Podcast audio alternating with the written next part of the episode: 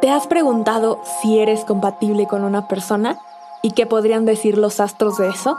Recuerda que la compatibilidad va más allá de solamente ver si funciona o no funciona una relación y es una palabra muy grande y muy extensa. Pero vamos a entender un poquito más desde la astrología, conociendo primero que necesitas conocerte y entenderte para posteriormente poder conocer tu relación, aceptar en ti lo que estás buscando en otros y conocer que en tu propia historia hay personajes secundarios y personajes o tutores que vienen a enseñarte y a darte un aprendizaje específico. Pero la astrología nos ayuda a conocer un poquito más de esto. Nos ayuda a saber cómo puedes tener una mejor relación y cómo puedes tener estas bases o una relación más sana de acuerdo a la energía, aceptando los ciclos, las etapas y tu propio ser. Pero para eso, hablemos un poco más con Paulina Flores, también conocida como Mako, y ahorita se los presento para que les explique cómo pueden saber más de la compatibilidad astrológica. Esto es ¿Con qué te quedas?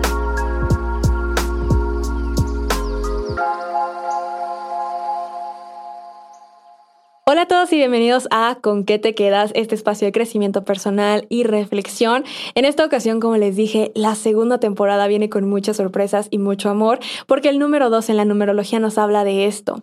Así que como les mencioné en el episodio 1, hoy nos vamos a centrar un poco más en los astros. Y para eso me acompaña Paulina Flores, astróloga, que además no saben toda su historia de por qué llegó a conocer la astrología y se las quiero compartir antes de que ella pueda también directamente presentar se llama Paulina Flores y la conocen como Mako y, descubrí su pasión por la, y descubrió su pasión por la astrología hace 10 años cuando realmente ella quería conocer un poco más como si fuera una bola de cristal, pero al final terminó conociéndose a ella. Entonces, bueno, ella comenzó a comprender que su problema no estaba en el mañana, sino en el hoy y que toda su vida es ciclos. Y por lo tanto, lo que se hace en la astrología es justamente analizar estos ciclos. Lo más valioso que encontró en la astrología es que además de comprender verdaderamente el lenguaje de la energía, fue conocerse y con eso poder trabajar y guiar a través de su carta astral. Pau, bienvenida, ¿con qué te quedas este espacio? Muchísimas gracias por estar aquí y por aceptar esta invitación. Hola Pam, qué bueno.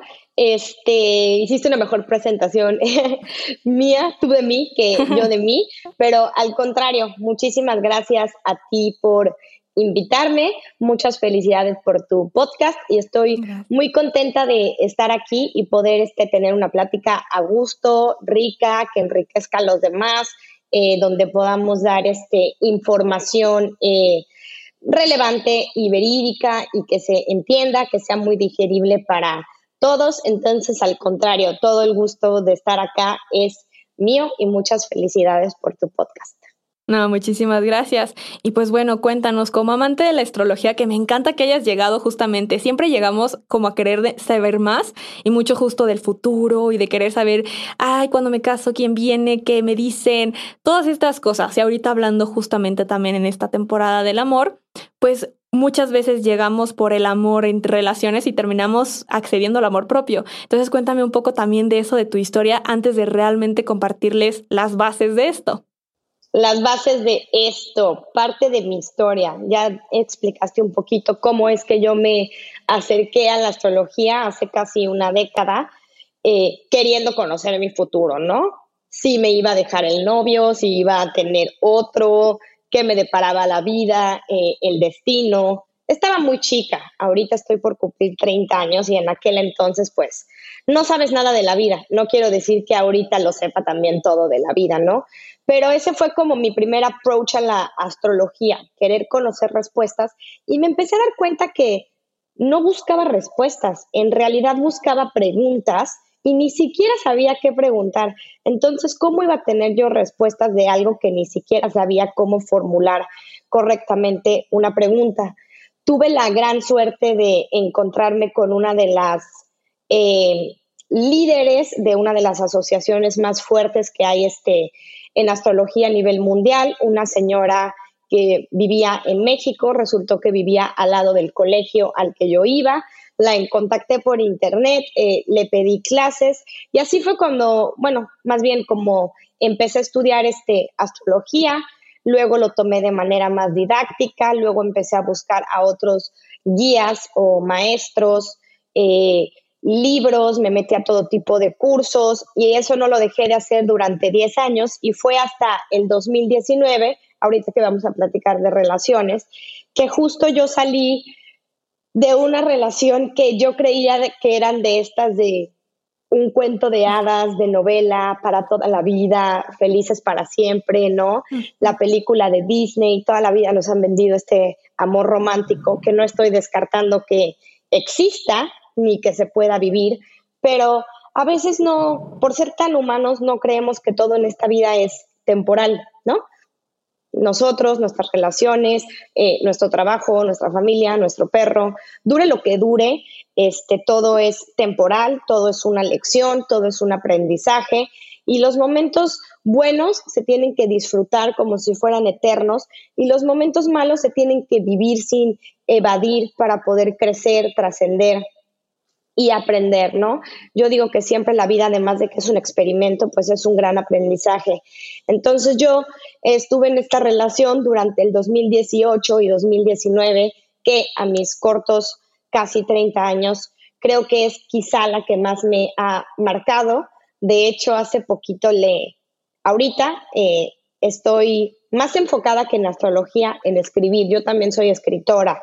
Los horóscopos que escribo en mi página web, www.astromaco.com o en mi Instagram, astromaco. Eh, más allá que dar predicciones, porque no soy astróloga predictiva de te va a pasar esto y aquello y aquello este día y así y así, con nombre y detalle, manejo la astrología evolutiva. Mm. Nosotros somos personalidades en constante evolución hace ratito que no estaban en los micrófonos prendidos, que te hablé que yo soy un número 11, me dijiste que eso es una misión, no un ser. Lo mismo pasa con un signo zodiacal, ¿no? Uno puede llegar y decir, yo soy Capricornio. No, tú no eres Capricornio. Tú estás tratando de ser un Capricornio o de alcanzar de mejor manera la energía que simboliza todo el arquetipo del signo de Capricornio. Además de que nosotros nadie nace y ya es, ni somos únicamente nuestro sol. En astrología uno dice que no creo en eso, ¿no? ¿Cómo vas a creer o no vas a creer para empezar en un lenguaje? Si la astrología es el lenguaje de la energía, es como si yo llego y te digo que no creo en el ruso simplemente porque no lo hablo. Entonces, de aquí partimos que es un lenguaje. Luego, conozcas o no conozcas de astrología, te interese o no te interese, creas o no creas, la utilices o no la utilices, sí sabes qué signo zodiacal eres. La mayoría de las personas, o sea, podría afirmar que casi un 98%, yéndonos así hasta bajita la mano casi, en algún momento de su vida van a saber qué signo zodiacal son, ¿no? Sí, claro. Pero en una carta astral hay muchos componentes. Tenemos 12 signos, tenemos 12 casas, tenemos dos luminarias que son el Sol y la Luna, tenemos cuatro puntos matemáticos que son muy importantes, eh, los ángulos de la carta, el ascendente, el descendente, el fondo del cielo, el medio cielo. Tenemos otros puntos que están íntimamente ligados con la Luna, que es con lo que yo estoy más enfocada, que son los nodos del karma. Tenemos asteroides. Entonces tenemos un montón de cosas. Entonces, volviendo a esta parte de cómo es que yo retomé ese camino que ya había tomado hace 10 años, fue justamente a partir de el rompimiento, quizá no de mi corazón, honestamente, sino de mi alma, de esta relación que me hizo irme de un lugar fuera, de vivir este, pues una traición muy fuerte tanto de él hacia mí como de mí hacia mí, porque claramente no solamente me engañaron, también me estuve yo autoengañando mucho tiempo. Eh, y el día que todo terminó, yo me acuerdo que me desperté y dije, yo hoy voy a seguir cumpliendo lo que dije que iba a ser desde niña, que iba a ser astróloga. Y ese día abrí mi cuenta de Instagram, que fue más o menos este, terminando el verano del 2019, y dije, pues bueno, vamos a ver qué es lo que pasa. Y las cosas o los astros o la suerte se empezaron a alinear y leí mi primer carta astral justamente como en octubre del 2019. Obviamente yo llena de miedo porque nunca le había leído la carta este, a nadie. Y pues de ahí esa persona eh, me empezó a jalar y a recomendar mucho. Hoy en día es una de mis mejores este, amigas, era jefa de una amiga. Y así empezó todo esto. Entonces me empecé a enfocar en la astrología, eh, en mi Instagram, en leer cartas astrales. A raíz de la pandemia me dediqué también ya más a educar, o sea, a enseñar este astrología y ahorita estoy como muy metida en eso porque entiendo que parte de mi misión de vida es justamente compartir lo que sé y sigo este, aprendiendo. Entonces, para dar un poquito de información antes de meternos con compatibilidad, porque muchas personas preguntan, ¿no? Desde la parte personal me llegan muchos mensajes a mí y seguramente a cualquier este astrólogo. Hola, soy Virgo, ¿qué me va a pasar? Mm, claro. no, pues no tengo ni idea. No conozco tu carta, no manejo como tal la astrología predictiva. Tú solita lo dijiste cuando me presentaste. Lo que hacemos es analizar ciclos. Cada carta es única y diferente, aunque hayas nacido en el mismo lugar y tengas el mismo cumpleaños que la persona y hayas nacido este, a la misma hora. Son contextos distintos, porque lo que no se ve en la carta es el grado evolutivo de una persona o su nivel de conciencia. Y de aquí parte absolutamente todo. Como astróloga, en la astrología hay varias ramas. Yo trabajo con la astrología evolutiva, como te estaba diciendo, no tanto con la predictiva, pero sí puedo ver de qué ciclo vienes, en qué ciclo estás y para qué ciclo vas. Esto es más como una eh, prevención o una guía que una predicción como tal. Manejo mucho la astrología kármica, que la gente cree que es cómo me llamé en otras vidas y qué fui. No, no es cierto. O sea, nosotros teniendo siete cuerpos, el alma hace un contrato desde antes de nacer para encarnar en esta eh, vida presente. Entonces, eso es la astrología kármica y de ahí parte algo mucho con lo que yo estoy muy metida, que es la astrología dracónica, que parte de la kármica y del alma. En la astrología, nuestra luna natal es la máxima representante del alma, gran indicio de compatibilidad. Ahorita recuérdame preguntarme este, eso, es la máxima representante del alma y la astrología dracónica es parte de un lenguaje del alma que va a hablar más de nuestra parte álmica que de nuestra parte eh, del ego, si así le queremos llamar, aunque vivamos en una dimensión eh, dual que yo la explico independientemente de que digan que hay quienes estamos en la 3D, quienes ya alcanzaron la 5D y todo este tipo de cosas. Eh, yo digo que aquí en este planeta, eh, a nosotros lo único que nos define y nos controla son dos cosas, el tiempo y el espacio. Entonces, por eso lo llamo este plano dual. Metiéndonos un poquito con, para empezar a hablar de compatibilidad, primero hay que saber qué es la carta astral y cómo se puede calcular. La carta astral, PAM, es una foto del cielo, literalmente, de cómo estaban posicionados los planetas en el momento en el que tú naciste. El día, el mes, el año, la ciudad y el país y la hora exacta de nacimiento. Porque yo siempre digo que llegamos a esta vida con una primera inhalación y nos vamos de esta vida con una última exhalación. Y justamente lo que parte el inicio de tu mandala, de la rueda zodiacal, de la carta astral o natal o del camino de vida, como le queramos este, llamar, va a ser el ascendente, que es el inicio de la casa 1 y de donde se empieza a desplegar el zodiaco en 12 eh, en el sentido contrario a las agujas del reloj, ¿no? Yo le estoy haciendo así, pero si le hacemos así, pues sería algo como así, ¿no? claro. Entonces, eso es lo que marca el ascendente, la hora en la que tú naciste, que se mueve a cada cuatro minutos. Y el ascendente es una energía nueva que nosotros venimos a incorporar en esta vida, a aprender de ella. Hay personas que sintonizan más con la energía de su ascendente, hay personas que sintonizan más con la energía de su sol, pero el sol es algo que somos como algo que queremos llegar a ser. Ves que te estaba diciendo que no somos ya somos, ¿no?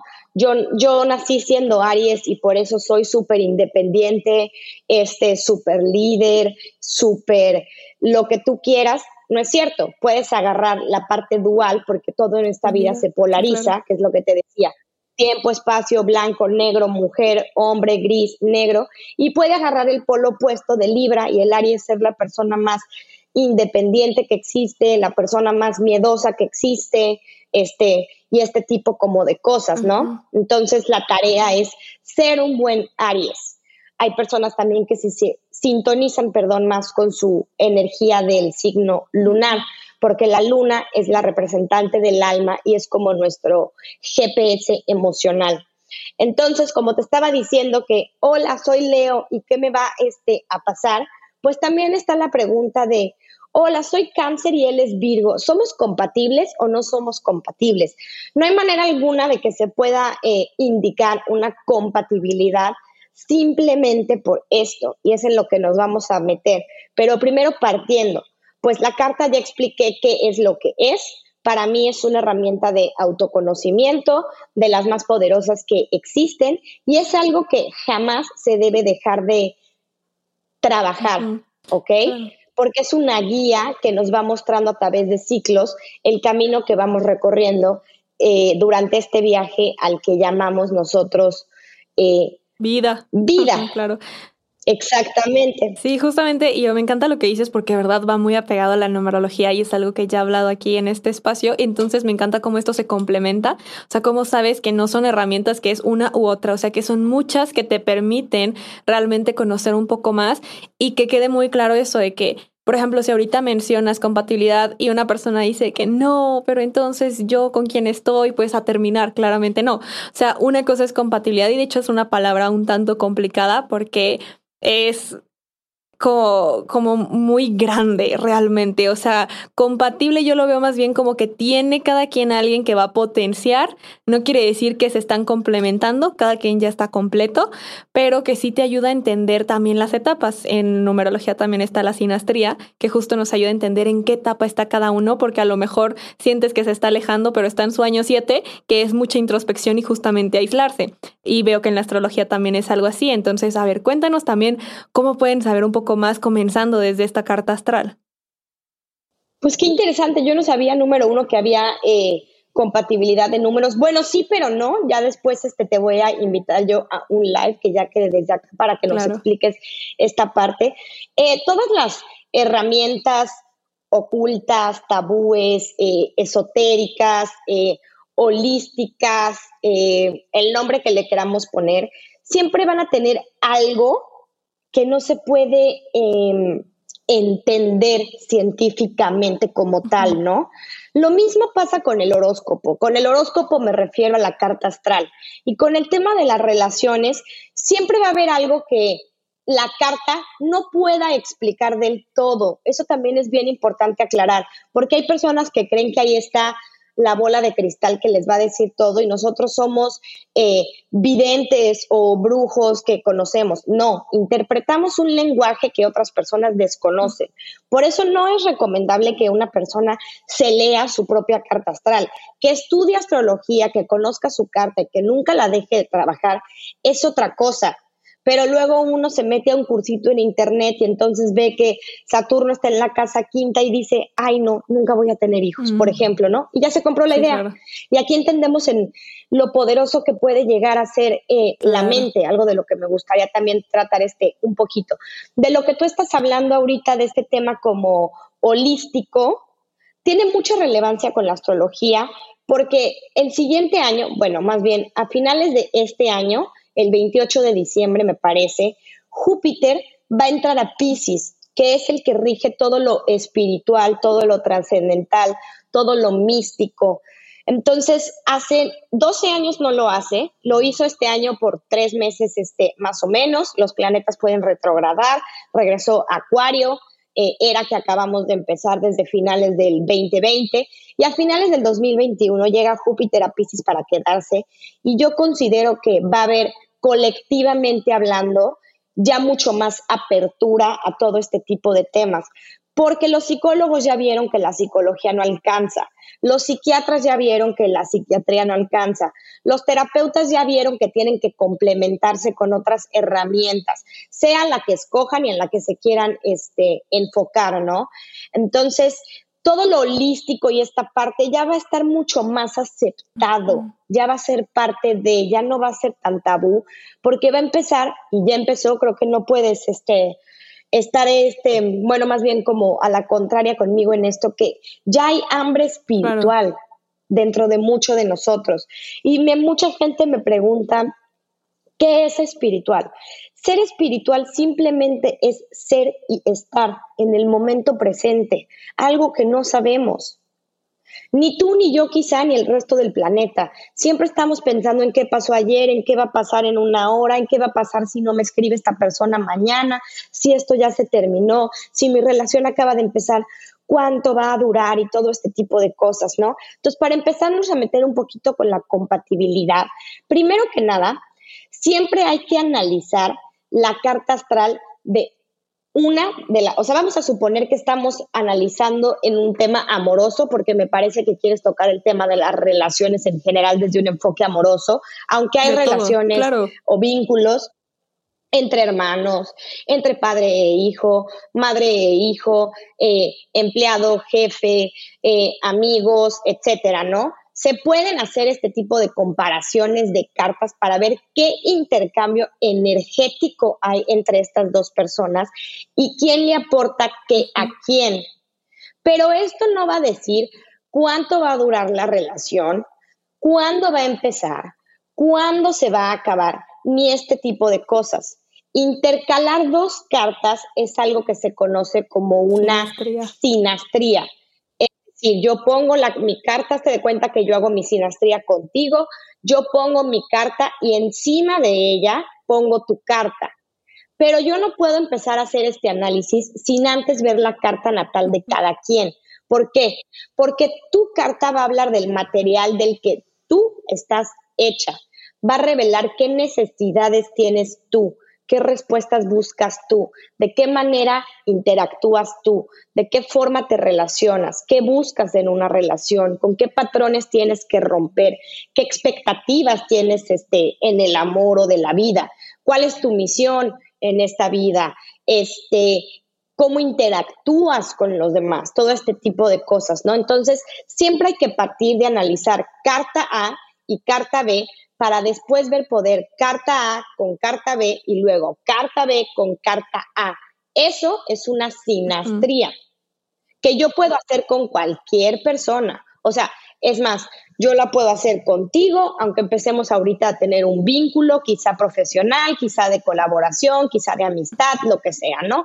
Nos queda claro que novias no vamos a hacer, pero lo puedo hacer con, por ejemplo, alguien con quien estoy empezando eh, a salir y quiero ver si tiene potencial o no. Sí puede haber indicadores de este tipo de cosas, porque nos va a hablar de compatibilidad. Yo ya después, si entro en una relación formal, seria, comprometida, como le queramos llamar con esta persona, lo que yo puedo sacar es una carta compuesta. Una carta compuesta va a ser la suma de la carta A y de la carta B y solamente va a salir una sola carta. ¿Me explico? Y esa me va a indicar el propósito de esa relación. ¿Por qué esas dos personas se juntaron? ¿Por qué y para qué? ¿Y qué es lo que van a tener que trabajar en conjunto para que esa relación funcione? Tampoco va a indicar cuánto va a durar, si es para siempre, eh, si no es para siempre, si es tu alma gemela, si es tu alma complemento y este tipo de cosas, ¿no? Porque así como te estaba explicando hace ratito que toda la vida no vamos a dejarnos mentir y sobre todo más en México, ¿no? Que en otras culturas y obviamente también en otras nos han enseñado mucho a creer en este amor, yo le llamo el amor de Disney, ¿no? El amor de las princesas, en donde todo es un cuento de hadas, no hay problemas, llega el príncipe azul y te rescata y vives esta novela maravillosa conocido como el amor romántico. Y el amor romántico es algo que como tal no existe. Una relación siempre va a ser una persona que llegue a enseñarte algo, Entonces uno va a estar o va a entrar, perdón, en una relación con una persona con la que tenga un pasado que puede ser de otras vidas, por ejemplo, padre e hijo, van a haber conexiones allí. Puede ser con una persona que aunque no sea una relación eh, amorosa, van a haber indicadores de por qué se tuvieron que reencontrar en estas vidas. Te pongo un ejemplo. Veo muchas cartas de parejas que aunque no duren mucho, tienen estas relaciones muy fuertes, muy pasionales, muy importantes, que las marcan mucho y hay indicadores en la carta que quizá indican que vienen de otras vidas, por ejemplo. Serían como contactos de, te dije que a mí me interesaban mucho los nodos, ¿no? Por ejemplo, un nodo sur, mi nodo sur, en conjunción al Quirón de mi pareja o al Saturno de mi pareja o al Venus de mi pareja, me va a dar indicio de que esto viene de otras vidas y en esta vida me tengo que reencontrar con esta persona por X o por Y razón. Es todo un análisis. Entonces esta pregunta de soy cáncer, él es Pisces, ¿somos compatibles? Pues por elemento, sí, porque los dos aspiran a algo emocional. Pisces, cáncer, Virgo son el elemento agua. En astrología tenemos cuatro elementos que van a representar cuatro funciones psicológicas. La tierra, que va a estar marcada por la seguridad, más como mundana, terrenal, ¿no? Eh, el aire, que va a estar representada por la función psicológica del pensamiento o de lo social. Eh, el agua, que va a estar marcado por el sentimiento o la emoción y el fuego que va a estar marcado por la aventura, por la pasión y por la intuición. Entonces, si ahorita empezamos a hablar de compatibilidad, ¿qué es lo primero que yo haría? Uno, ver la carta de cada uno y ver qué elemento tiene más en su carta. ¿Cómo uno puede calcular su carta astral? Es fácil, sencillo y gratis. Se mete a www.astro.com crea una cuenta, ahí ingresa sus datos natales, saca su carta natal y yo saco una puntuación. Aunque ahí la tabla lo va a decir qué elementos y modalidades hay más, yo utilizo una puntuación específica.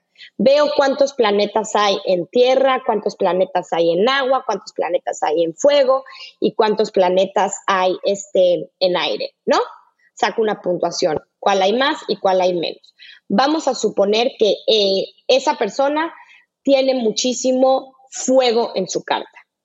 Te pregunto a ti, ya te dije que el fuego es intuición, es optimismo, es acción, es aventura, eh, es intuición, pero el fuego, desde lo banal, ¿qué hace el fuego? El elemento como tal. O sea, ¿qué hace esto?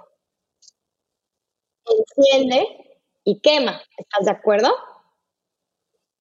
Entonces, vamos a suponer que yo partí de ahí y veo que esa persona tiene mucho fuego. Hablando de la puntuación de las cartas, ¿no? Solamente eso. Después, me voy yo con la otra carta y veo que esa persona tiene muchísima tierra, ejemplo, y nada de fuego. ¿Qué es muy común en la compatibilidad astrológica? Nosotros, en la vida en general, si te fijas, lo que nos llama la atención es todo lo desconocido, todo lo ilegal y todo lo prohibido. Para quienes somos un poco más aventureros, ¿no? Claro, claro. ¿No? Entonces, nosotros vamos a tender a buscar una persona que tenga el elemento que nosotros no tenemos o del que carecemos o el que menos tenemos. Entonces volvemos acá al ejemplo. La persona A está repleta del fuego. Entonces vamos a inventarle una historia a esta persona. Viene de andar en una vida inestable, de aquí para allá, sin rumbo, sin camino, sin guía, soñando despierto, no pisando tierra firme, porque vamos a poner que esta persona no tiene nada de tierra, no asumiendo sus responsabilidades, evadiéndolas, viviendo en este mundo de Walt Disney, como te lo decía, de acá para allá. Y esa persona por sus experiencias, por el tiempo que ya pasó, porque ya lo alcanzó la vida, lo que sea, esto que dijimos que el fuego, esa persona se quemó. ¿Y qué es lo que va a necesitar? Pues agua. Estabilidad, un rumbo, alguien que lo siente, que lo asiente, algo que representa la tierra. Y esta persona que tiene tanto fuego y no tiene nada de tierra, se va a ir en búsqueda de la tierra. Entonces, se encuentra con una persona que justamente está repleta de tierra en su carta. Y la tierra es más serena, es más estable, le importa más la seguridad, la rutina, lo tranquilo, lo sereno, lo que le brinde seguridad, ya sea económica o emocional, no va a ser tan arriesgada. Entonces vamos a poner que esta persona A se encontró con esta persona B e inconscientemente dice, esto es todo lo que necesito. Ella me va a mantener ahora sí que sereno, ¿no? Se acabaron las aventuras del fin de semana por acá, aquí estoy en su casa, me plancha mis camisas, riega las plantitas, juega la casita, prefiere ver una película en la noche, ¿no? Todo está en su lugar, prefiere planes más tranquilos y va a decir, wow, somos el uno para el otro. Pero ¿qué es lo que pasa cuando pasa el tiempo? Uno, el fuego se aburre porque no está en su naturaleza y la tierra no le puede seguir el ritmo al fuego porque no está en su naturaleza. Mm. Ahora, hablando de los elementos, que es donde yo partiría para una interpretación antes de meterme que si con aspectos y cosas karmáticas y demás, ¿no? Hablando de los elementos, que es como lo más eh, básico, pero lo más, de lo más profundo que existe. Eh, ya se me olvidó. ¿Qué estaba diciendo? Tal cual, eh, pues esta parte como de que se va a aburrir, o sea, la tierra y el fuego ya después uno no la alcanza, el otro se va, y que sí, me, para mí, y yo ahorita ya que yo puedo dar como esta pequeña reflexión, una, me encanta la parte que mencionas de que primero hay que ver como la carta propia. Exacto. Creo que, ajá, justo es como la base, o sea, es como el autoconocimiento, necesitas conocerte para luego poder saber qué, exacto, o sea, una relación es aprendizaje y es como si buscas a un tutor. O sea, tal cual te viene a enseñar algo, sea justo como dices, de tipo que sea, tiempo que sea, algo vino a traer a tu vida un aprendizaje. Entonces todo lo que vas mencionando es cierto y para mí eh, tiene todo el sentido. Y también esa parte como de romantizar el amor o la idealización, como luego ni siquiera nos permitimos conocer a las personas porque no las generar una idea. Una idea, una expectativa. Eso es algo superficial, por ejemplo. Es más, te puedo poner este, un ejemplo con lo que acabas de mencionar. Te digo que em, vamos a buscar un, un ejemplo acá. Mm, bueno, antes de meterme a, ese ejemplo, para que no se me vaya la idea con los elementos, pero ahorita te pongo un gran ejemplo de eso, ¿me lo recuerdas? Eh, de cómo es que uno tiene que conocer su propia carta y saber que está hecho de ese material para que no lo proyecte, no se lo encuentre en alguien y después la cosa se le reviente, ¿me explico? Y entramos en esta parte de, él es un tóxico, él es un mentiroso, él es un infiel, él es un traidor, y yo soy la víctima, la mártir, el salvador. Ah, ejemplos pueden haber miles, pero me quería meter un poquito con esta parte de los eh, elementos, ¿no? Nosotros vamos a tener cuatro elementos que ya te lo había dicho, ¿no? Tenemos una parte subjetiva, que son los elementos del cuerpo emocional, ¿ok? Que va a ser el fuego y el agua. Dije que el agua viene desde el sentimiento, desde la emoción, y el fuego viene desde la intuición, ¿ok? Entonces, lo que hace el fuego es esta expresión emocional exterior, pero desde la emoción, ¿se entiende? Desde la intuición, desde el arranque, perdón, no desde la emoción. Y el agua lo va a hacer de manera interna, desde la emoción. Pero entre estos dos fuego y agua son completamente opuestos, aunque los dos sean emocionales. Una persona diría, Sagitario no es emocional, Leo no es emocional, Aries no es emocional. Claro que son emocionales, sobre todo con las lunas, porque estamos hablando que la luna es nuestro GPS emocional. Entonces, acá, ejemplo, fuego y agua, unas lunas. Tú, la persona tiene así como, estoy, estoy dando eh, empapadas de, de un análisis ultra, mega complejo. ¿Me explico? Es toda una síntesis. Entonces vamos a suponer que yo tengo a mi luna en Sagitario y estoy siempre puesta para la aventura, para lo nuevo, ¿no? Y la otra persona tiene a su luna en cáncer. Es una persona más hogareña, una persona más familiar, una persona más reservada. No quiere decir que no sea emocional, pero se lo guarda más. Entonces, si yo me peleo con esa persona, yo le voy a gritar desde mi fuego hasta de lo que se va a morir y a los tres segundos se me va a olvidar. Pero la persona de la luna en cáncer se va a resentir dos años y medio conmigo y no se va a animar a lo mismo que yo, ¿me explico? Los dos somos emocionales, pero esto no es compatible. Y por otro lado tenemos a la tierra y el aire, que entre ellos dos son opuestos, pero es una parte objetiva, pero pertenecen al plano mental. Dijimos primero que el fuego y el agua pertenece a lo emocional y la tierra y el aire pertenece a lo mental. Entonces, ¿con qué son compatibles suponiendo? Yo antes de ver un sol vería primero a los elementos, que es lo que te estaba este, explicando, ¿no? Yo tengo mucho fuego, me voy a ir en búsqueda del elemento que yo no tengo. Ya después, obviamente, quizá esa persona no necesariamente, te pongo un ejemplo con mi carta. El elemento que yo más tengo, de hecho, es fuego. No tengo aire. No te estoy diciendo que todas mis relaciones hayan sido con Géminis, con Acuario o con Libra. Pero esas personas, cuando yo veo sus cartas, el elemento que más tienen por puntuación ha sido aire. ¿Ok? Sí, claro, o sea, no dejarse ir como por el Big El signo soleado, exactamente. Exacto.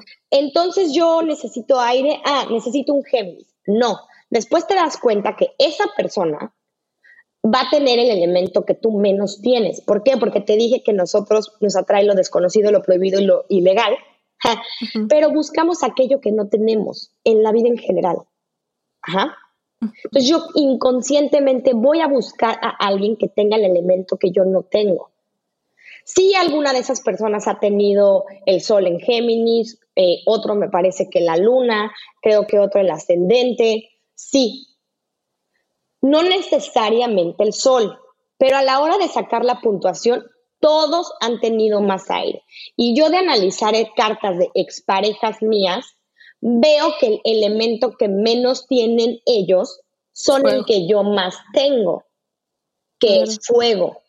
Entonces lo mismo pasa con todas las cartas. Este es el primer indicio de buscamos el elemento que no tenemos. Entonces, para empezar a hablar de compatibilidad y de relaciones, primero hay que ver uno, la carta de manera individual y luego empezar a compararlas. Uno, hay que entender qué está pasando en realidad con esa persona. Ahorita me voy un poquito a eso, pero quería empezar por los elementos, con que vamos a traer eh, a alguien del elemento que nos falta, lo vamos a rellenar, digamos, pero con el paso del tiempo se nos va a hacer difícil de manejar. ¿Por qué? Porque era el ejemplo que te ponía. La tierra no le va a seguir el ritmo al fuego y el fuego se va a aburrir de esta persona. Ya le hizo muchas sopitas, ya le planchó todas las camisas, pero pues ya, ya quiere un poquito de adrenalina en su vida, ¿me explico? Claro. Entonces, también va a ser, por ejemplo, eh, se nos va a hacer difícil vivir con esa persona, sí, y por otro lado, la vamos a idealizar, algo que es psicológicamente bien importante. ¿Por qué? Porque nosotros queremos lo que no tenemos. Entonces, si habláramos de emocionalmente hablando, una pequeña empapada, las lunas con qué son compatibles con el elemento opuesto. Por ejemplo, las lunas de fuego se entienden con las lunas, ya sea o de fuego o de aire, y viceversa. Las lunas de aire se entienden con las lunas ya sea de aire o de fuego. Ajá. Las lunas de agua se entienden con las lunas de agua o con las lunas de tierra y las lunas de tierra se entienden con las lunas de tierra o con las lunas de agua. Estábamos diciendo ahorita, ¿no? Que la tierra, por ejemplo, ofrece eh, seguridad, estabilidad. Entonces, vamos a suponer que otra persona, ¿no? Que no tiene nada de tierra en su carta y nosotros queremos lo que no tenemos. Entonces, si estoy diciendo que es algo que vamos a idealizar, yo inconscientemente voy a buscar a una persona repleta de tierra. ¿Por qué? Porque la tierra parecería ser para esa persona como una especie de héroe. Vamos a ver esa persona súper trabajadora, alguien que está logrando algo, alguien que le gusta que lo vean y que lo, lo reconozcan por lo que hace, por su estatus, por su trabajo, por sus virtudes, por sus características, por sus habilidades, este, lo que sea, ¿no? Porque tiene cierto eh, estatus. Entonces, yo inconscientemente, si yo no tengo tierra, lo primero que voy a hacer es darme cuenta de las características de esa persona y por eso me va a llamar la atención, ¿me explico? Claro. Entonces yo me empiezo a relacionar con esa persona eh, porque estoy proyectando. Yo en secreto lo que quiero tener es eso, porque el elemento que menos tenemos es donde están nuestros miedos y aquello que queremos tener. Claro, luz y sombra, justamente. Exactamente. Lo que otro tiene en su luz, tú lo tienes en tu sombra, pero quieres justamente sacarlo también o ser así, trabajarlo. Pues en secreto yo quisiera tenerlas, entonces esa persona de indicio me va a atraer por eso, me voy a sentir atraído a esa persona por eso. O sea, no solamente porque llegó con eso que me falta, sino porque también es algo que está activo en mi psique, o sea, que yo tengo que trabajar. A final de cuentas, somos los cuatro elementos y yo tengo que trabajar en el elemento que menos tengo. ¿Me explicó? Sí, claro, como un tutor. Exactamente. Por otro lado, si lo lleváramos, por ejemplo, este, a un nivel más avanzado y complejo, porque también puede pasar, mm, eh, vamos a poner a esta persona de tierra, ¿no? Súper rutinaria, súper trabajadora, solo le importa su imagen, solo le importa el dinero, solo le importa esto y aquello. Y yo voy a decir, no es cierto, yo no soy así. ¿Me explicó?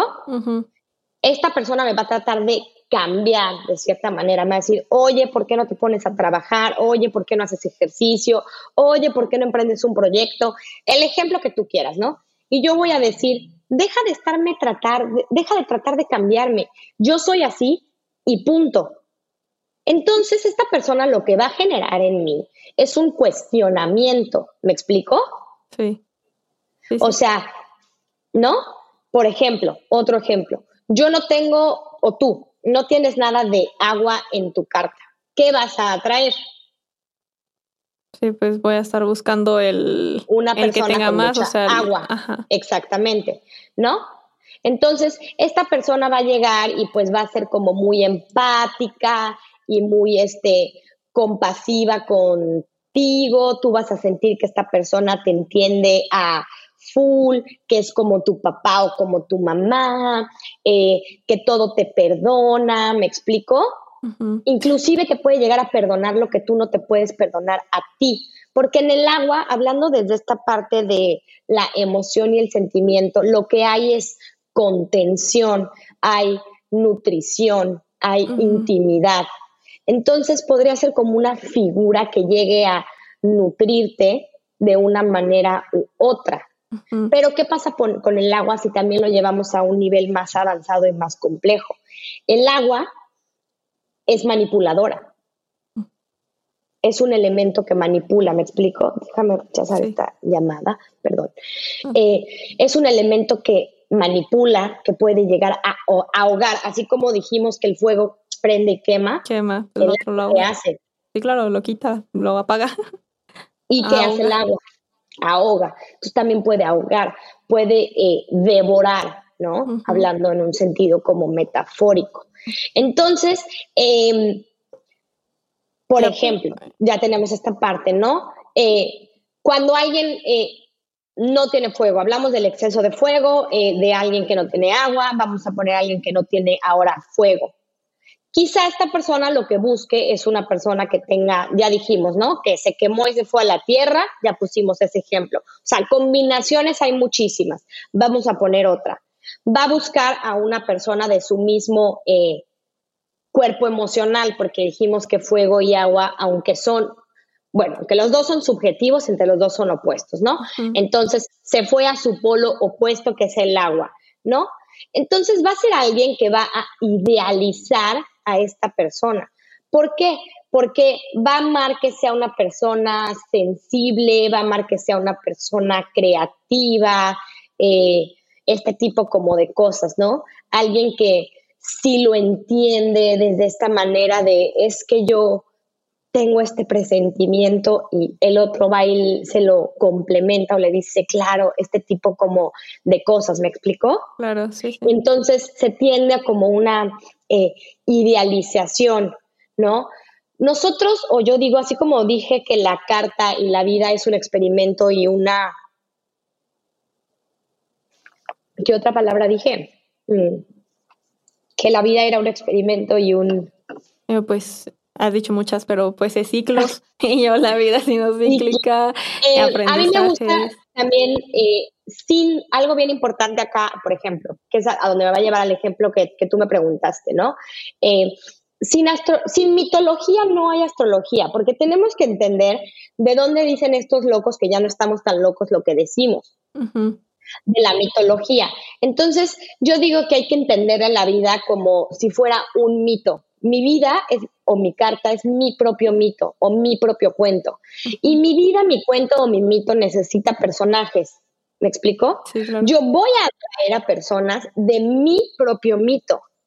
Si yo no tengo fuego, volvemos al mismo ejemplo, el fuego va a ser mi personaje, ¿me explico? estas personas con las características del fuego. Luego podemos hablar de eso si queda tiempo. Eh, por ejemplo, no hable del aire, si el, que el elemento que yo no tengo, ¿no? Si es el que menos este, hay en la carta. El personaje que le falta a mi mito, a mi historia, es una persona de aire. Entonces, yo voy a buscar en las personas antes lo hacía inconscientemente, ahora sé que lo hago conscientemente porque ya lo conozco, ya lo sé. Antes no entendía por qué lo hacía.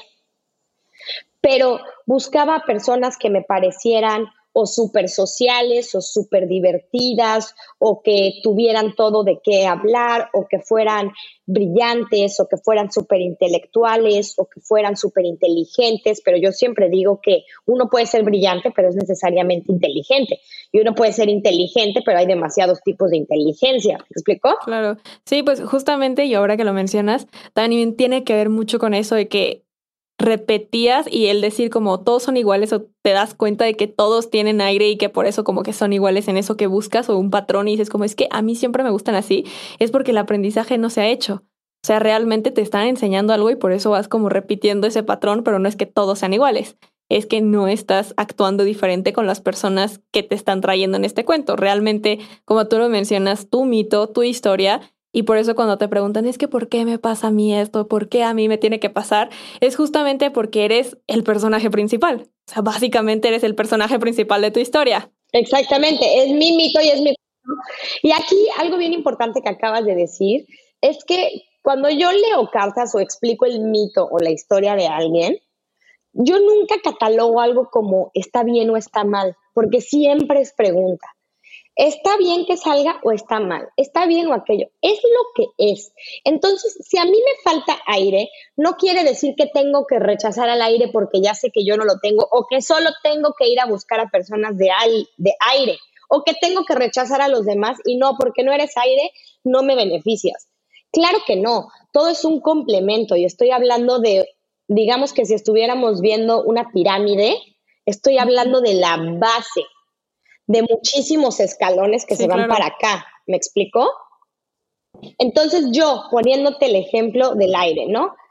Eh, el aire lo que trae consigo, tú estás hablando de lecciones y de aprendizajes. El aire es un elemento que si lo piensas, ya te expliqué o ya quedamos, ¿no? Que el fuego enciende, quema, el agua nutre, ¿no? Hace que algo crezca o ahoga. El aire, además de que genera oxigenación, o sea, ventila, permite que haya espacio, el aire trae consigo lo que es el desapego.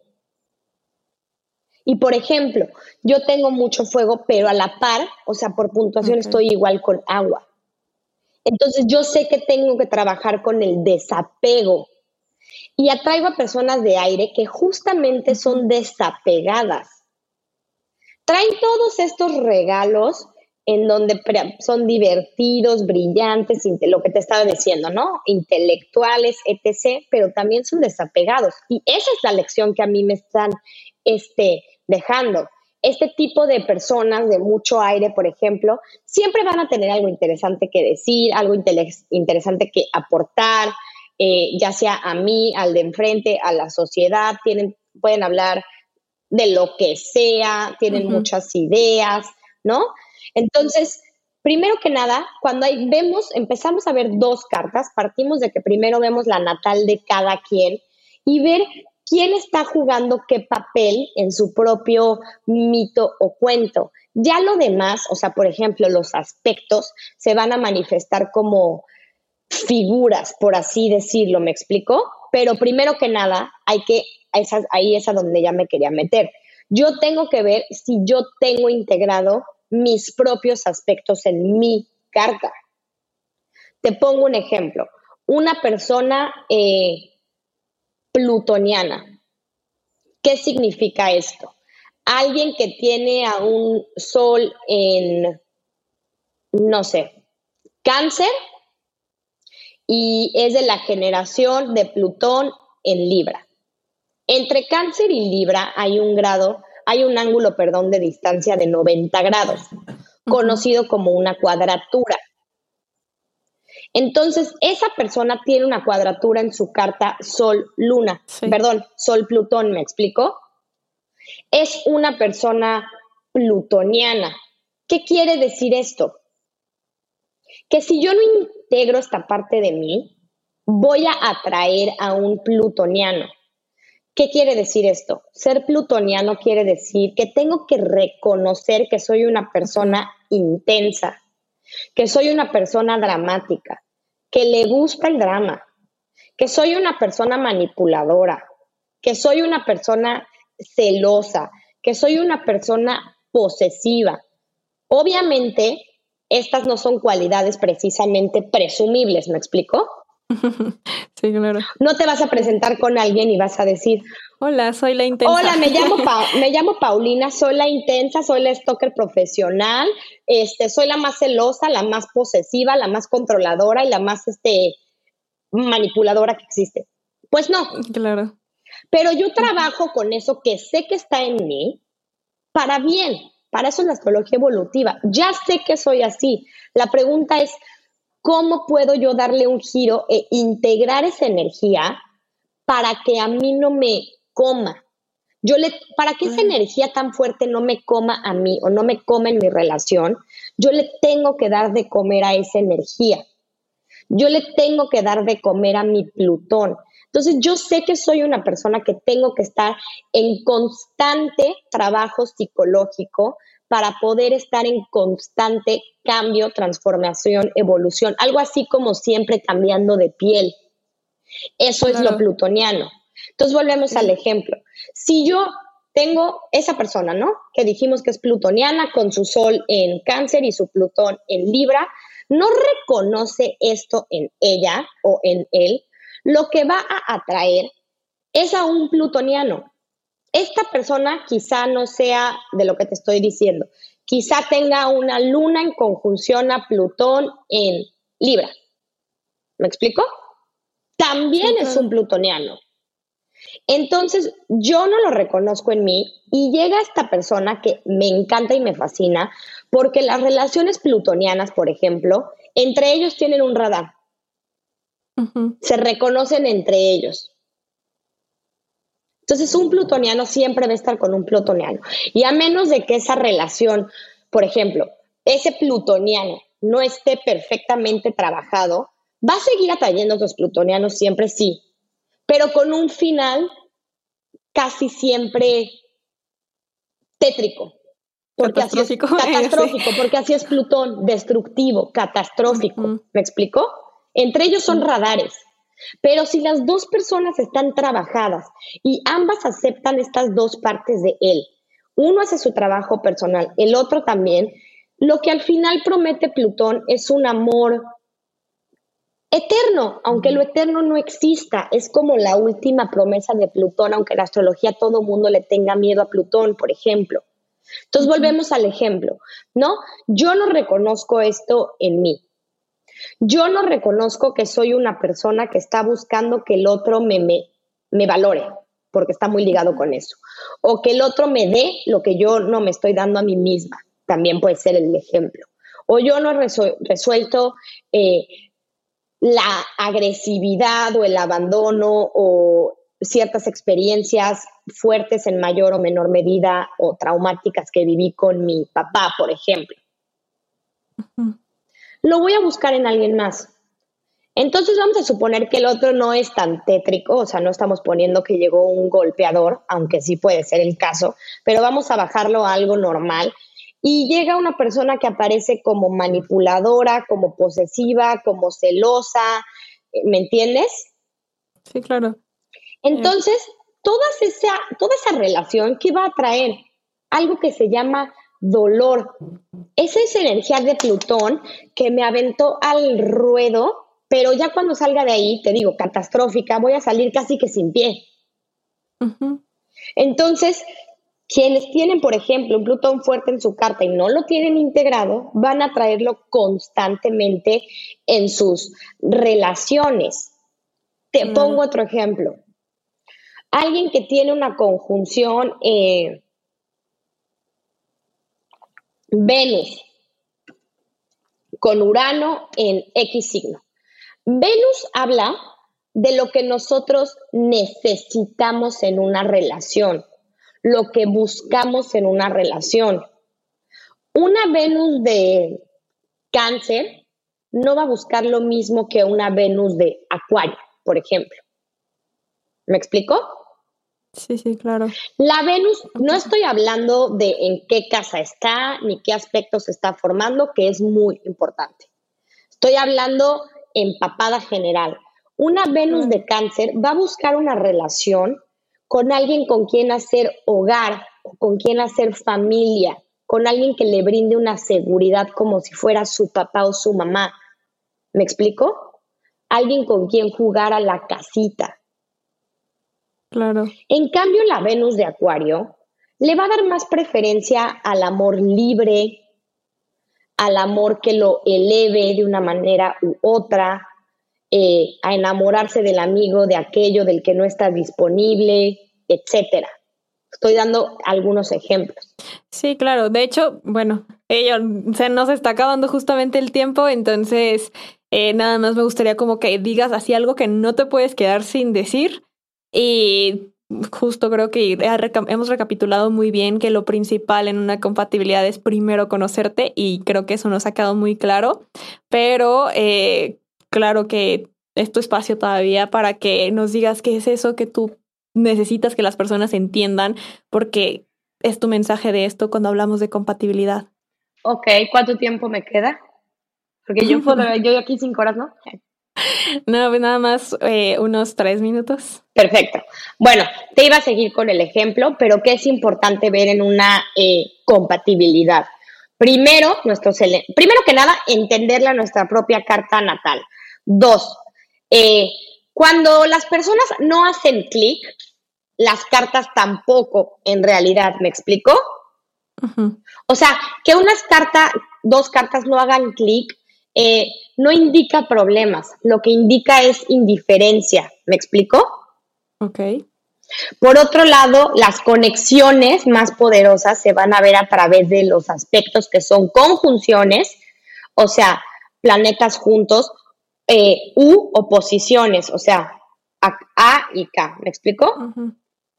Por otro lado, eh, ya entendimos que hay que entenderle a tu propia carta natal y resolverla para después ver la otra cómo está y ver si eso puede. Ya expliqué cuál es la diferencia entre la sinastría, que son las dos cartas, y después puedes sacar una compuesta, pero tiene que haber una relación, porque hay personas que me piden una carta compuesta con alguien con quien ni están en una relación. Hmm, claro. Eso no tiene sentido. El otro día, no me acuerdo a qué le dije, a mí me encantaría hacerme una carta compuesta con Enrique Iglesias, pero tú dime si lo voy a conocer o si tengo algo con él. Pues claro que no. ¿Me explico? Entonces, eh, hay que ver mucho esto y ver sobre todo en nuestras cartas quién es eh, dominante, qué planeta o personaje es el que es dominante o qué energía es la que más este, tenemos y ver si esa energía es compatible con la del el otro y luego ya de ahí partir con todo un análisis, pero creo que di lo más completo que pude. Empezar por ver la carta natal de cada quien, después ver las dos este, cartas y ya por último se podría sacar una carta este, compuesta. Compuesta, claro que Exactamente. sí. Pau, pues muchísimas gracias. Definitivamente nos ayudaste demasiado a entender este mundo de la astrología, los astros y la magia que tiene el poder conocerte para luego conocer tu relación, el aprendizaje que tiene y lo que tienes que aceptar y trabajar primero contigo para posteriormente saber cómo poder tener, algo sano. Exacto, una relación más sana. Así que Pau, muchísimas gracias. Ya está tus redes, de todos modos las vamos a tener en la descripción aquí del programa, pero si quieres dar un último mensaje a tus redes eh, y para que puedas despedirte y muchísimas gracias por haber estado en Con qué te quedas. Pues me quedo con, con ganas de más. Aquí este, también, yo definitivamente, Pau. Muchísimas gracias este, por invitarme. Eh, ya saben que, bueno, mi nombre real es Paulina Flores, aunque me conocen y me dicen Maco desde hace muchos años. Entonces en mis redes estoy como arroba en Instagram astro.maco en Twitter me encuentran como Astromaco, mi página web es www.astromaco.com y al proyecto al que le estoy poniendo mucha energía es mi canal de Patreon, en donde te suscribes por una módica cantidad para tener horóscopos y contenido educacional exclusivo, clases mensuales y demás. Eh, es patreon.com eh, slash este, o buscas el usuario eh, astromaco y mis correos para eh, consultas es contacto arroba astromaco.com. Perfecto. Ahí también está la información de los cursos y talleres que, que van saliendo. Claro que sí. Pues muchísimas gracias, Pau. De verdad agradecemos que hayas estado aquí. Espero que todos estén quedando con algo, que realmente haya un aprendizaje de esto. Y pues mil gracias y nos vemos y nos escuchamos en el próximo episodio. Recuerden que estamos en todas las plataformas de audio como con qué te quedas y en Instagram me encuentras como arroba pam1111. Gracias y nos vemos y nos escuchamos en el siguiente episodio. Bye.